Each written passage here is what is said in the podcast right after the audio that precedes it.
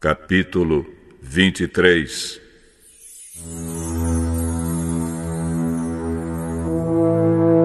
Sara viveu 127 anos.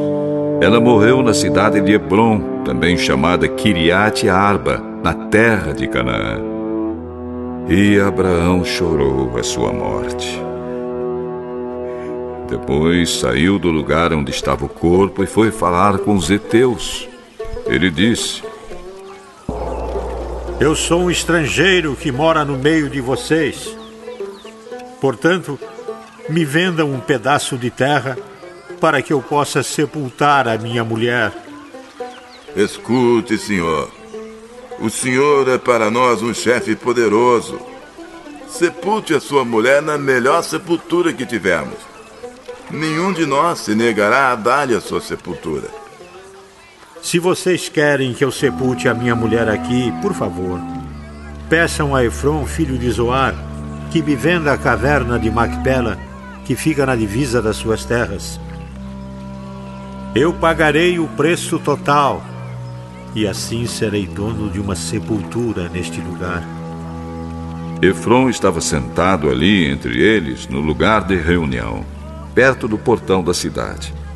Ele falou em voz alta para que todos pudessem escutar. De jeito nenhum, meu senhor, escute. Eu lhe dou o terreno de presente e também a caverna que fica nele. A minha gente é testemunha de que eu estou lhe dando o terreno de presente para que o senhor possa sepultar a sua mulher. Mas Abraão tornou-se curvar diante dos heteus e disse a Efron, de modo que todos pudessem ouvir: Escute, por favor. Eu quero comprar o terreno.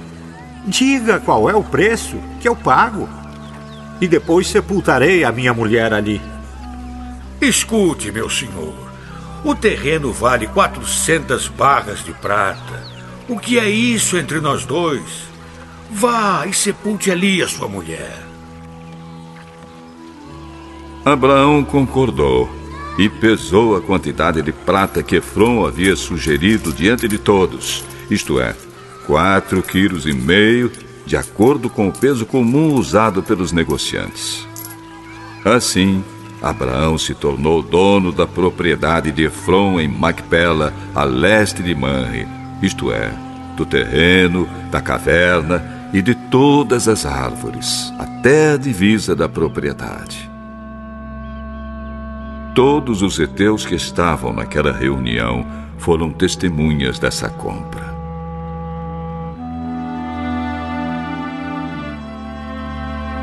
Depois disso, Abraão sepultou Sara, a sua mulher, na caverna do terreno de Macpela, a leste de Manre, lugar também conhecido pelo nome de Hebron e que fica na terra de Canaã. Assim, o terreno que pertencia aos heteus e também a caverna que havia ali passaram a ser propriedade de Abraão para servir como lugar de sepultamento.